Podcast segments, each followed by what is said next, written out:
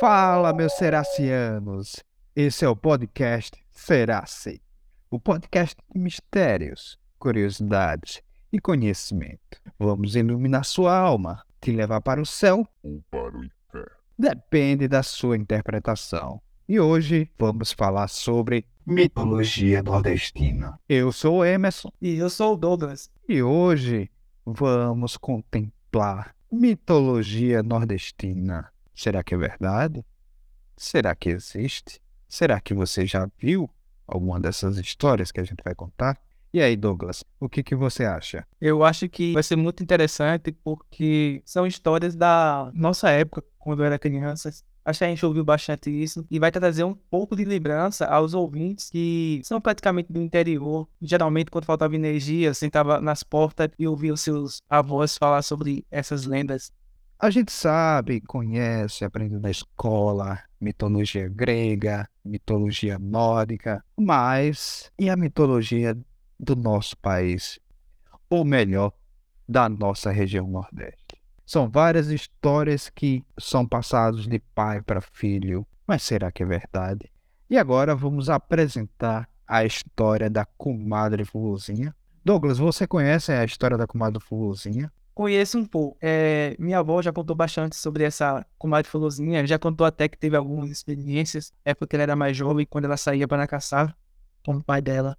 A comadre Fulozinha é uma criatura do folclore brasileiro. Muita gente chama ela de Mãe da Mata. Seu nome deriva principalmente da pronúncia regional comadre Florzinha. Mas a galera apelidou comadre Florzinha. E, de certa forma, ela é confundida com a caipora, sendo que ambas são praticamente a mesma lenda. Essa criatura, ela é exclusivamente aqui do Nordeste, né? principalmente quem mora no sertão. Houve muito histórias, relatos da comadre Folozinha. A comadre Folozinha pode assustar quem está andando a cavalo na mata sem lhe deixar uma oferenda. Porque ela costuma amarrar o rabo do cavalo, fazendo umas tranças, de tal forma que ninguém consegue desatar um nó. Quem é mais antigo conta que ao amanhecer ver cavalos com as tranças no seu rabo e na crina, né, que é, fica aquela parte do cabelo próximo ao pescoço, percebe que ela esteve por ali. Mas será que é verdade? Ou será que tem outra explicação? O que, que tu acha, Douglas? É, são muitos relatos, é, a gente duvida de muita coisa que tem no mundo, mas tem certas coisas que a gente fica com aquele purrinho atrás da orelha. Será mesmo? Será que isso é apenas história de pessoas que iam caçar e viam alguns vultos, viam, segundo eles, pessoas com mais de florzinha, sem cabeça. Então, é, não existe uma prova física, o que a gente tem apenas são relatos dessas pessoas. Então a gente sempre fica com aquilo. Será que é mesmo?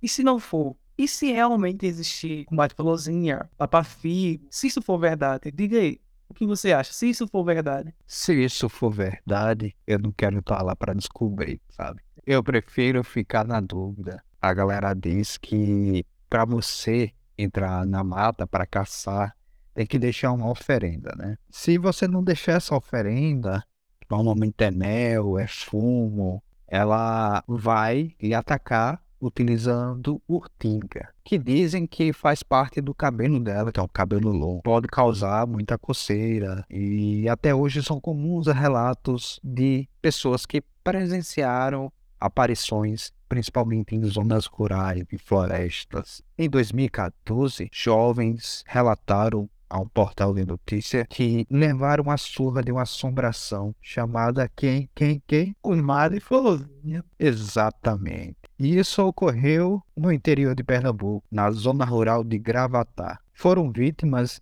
de um ataque furioso no meio do mato durante a noite. Um pouco sugestivo, não acho, Douglas? Só digo uma coisa, pessoal de Gravatar, cuidado andando à noite por aí, viu? Segundo os, os adolescentes, a Fuluzinha foi em busca de fumo, mas como eles não tinham cigarro, ela quase matou eles, dando uma surra bem forte com seus cabelos que parecia ser chamas de fogo, como disse Erenildo, uma das vítimas. Na cidade de Gravatar, algumas pessoas afirmaram que ataque da comadre Fulozinha é comum nas matas. Abre aspas, de um agricultor chamado José Antônio. Ela usa o cabelo para bater nas pessoas e também fazem nó nos cabelos dos cavalos. Bem sugestivo como a lenda diz. Será que é verdade? É, realmente. Então, olha aí, você tem motivos para ir para Gravatar e motivos para não ir para Gravatar. Vai depender da sua escolha. Vai para Gravatar? Leva fumo. Ou senão você vai levar fumo dela, viu? Ou você leva fumo ou leva fumo. A escolha é sua. Isso aí. Ela é um espírito de uma cabocla com cabelos longos, negros, que cobre o corpo todo. Ela é ágil e vive na mata defendendo os animais, plantas e as investidas contra destruidores da natureza. Normalmente é essa galera que costuma desmatar.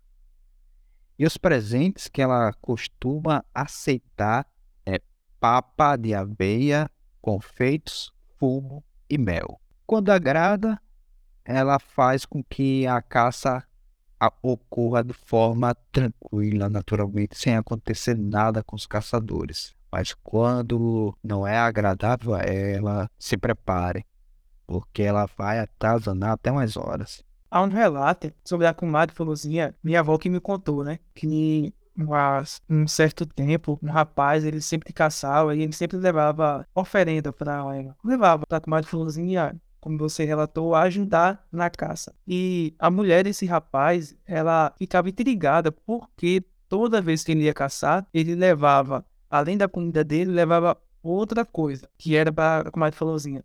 Então, um certo dia, essa mulher tacou sal na comida que ele ia levar para comadre Florzinha. Ao chegar lá, ele deixou no local, a comadre Florzinha foi lá pegar e viu que estava muito salgado, no caso, e ela ficou bravíssima. Pegou esse cara e deu-lhe uma pisa, uma pisa de. Dizem que o cara ficou quase acabado. Ele chegou em casa todo lapiado, todo cortado e brigando com a mulher. O que foi que você fez? Por que você fez isso? O que que você fez? Aí ela contou que colocou sal e ele falou: Você é louca, eu fazia isso. E a comadre Florzinha acabou me machucando por causa de você e tal. Isso é um relato que a minha avó me contou. Eu achei muito interessante. Existem vários relatos de como a comadre Fulozinha teria surgido. Uma das mais populares é que ela era uma criança que se perdeu na mata quando era bem pequena e acabou morrendo, procurando o caminho de volta para casa. E assim o espírito passou a vagar pela floresta em busca do caminho da volta. O que muitos contam também, quem é, ela não agrada, ela costuma fazer ele se perder na mata, principalmente com seus assovios. Normalmente, quando se ouve o assovio perto, na verdade ela está longe. E aí a pessoa que está lá tem que se afastar imediatamente.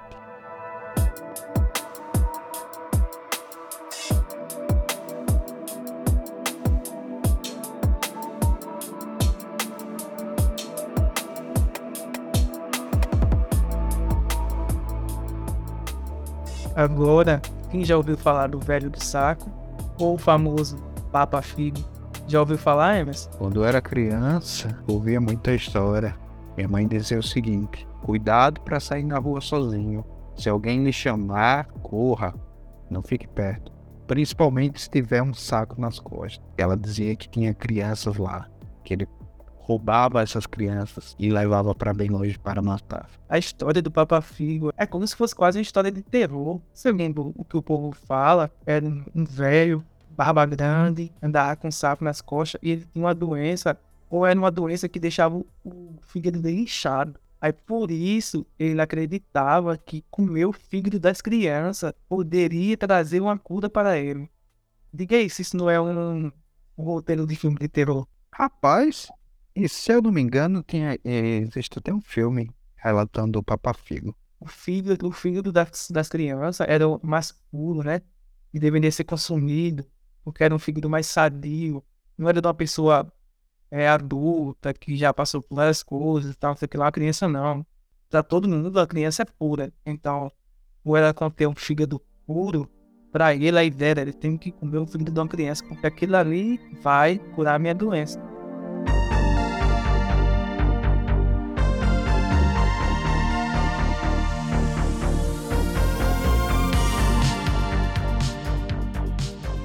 Quando falar de é sobre o fogo corredor, fogo parto, também é chamado de fogo tolo. Tem vários nomes, aí você tem que escolher o que você achar melhor. O fogo corredor, segundo os relatos, ele é uma bola de fogo que fica correndo de um lado para o outro. É, alguns contam que isso acontece quando um padrinho é, tem relações com a madre. Acontece uma traição. E esses dois se juntam como se fosse uma fusão. Quase Dragon Ball. Eles se juntam como se fosse uma fusão. Fica essa bola de fogo correndo para um lado e para o outro. É, sempre nos altos de montanhas. Lugar onde é que você consegue ver bem. Quando você chega perto dele, é, você vê chamas correndo para um lado e para o outro como se fosse algo totalmente descontrolado, mas bem harmonizado ao mesmo. Já ouviu falar? Já ouvi falar, inclusive, quando eu era pequeno, às vezes à noite eu via pontos luminosos no alto. Muitos diziam que era o fogo corredor, mas eu tinha minhas dúvidas. Afinal, né, é uma lenda, mas pode ser verdade. Vou trazer aqui para você que existe alguma uma coisa que já é relatada até com vídeo que é a questão do raio bola.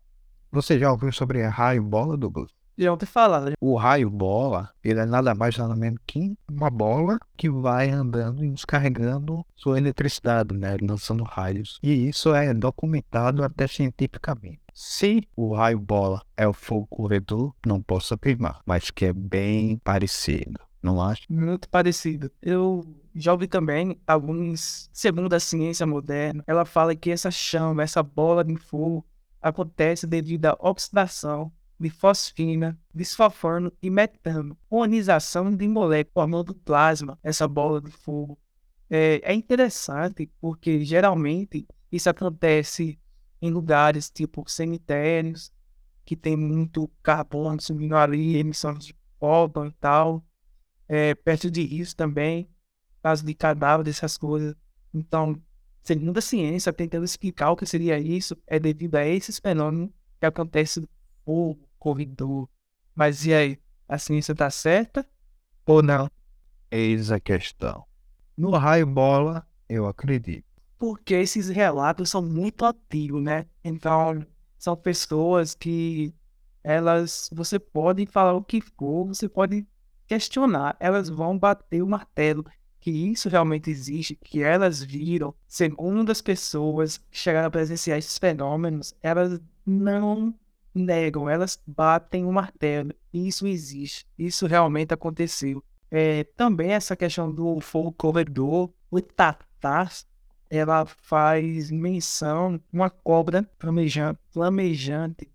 Ela, essa lenda surgiu numa tribo indígena tem até músicas, canções que exalta ela por ele também proteger a natureza. No trecho da música, que é assim, é fogo, é fogo, é fogo, é fogo, rasteja pelo campo, o povo todo corre branco, o fogaréu se aproximando. Queime teu olhar, é a lenda brasileira do folclore. É fogo boitatá, víbora, serpente, tu escama, brilho ardente, teu rastro de serpente.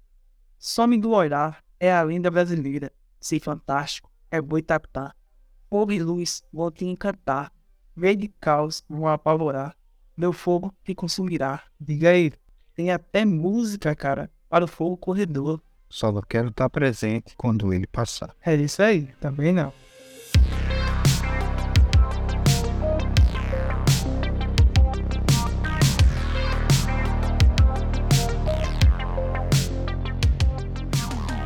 Você acha dessas lendas? Será que é verdade? Comentem, digam o que vocês acham.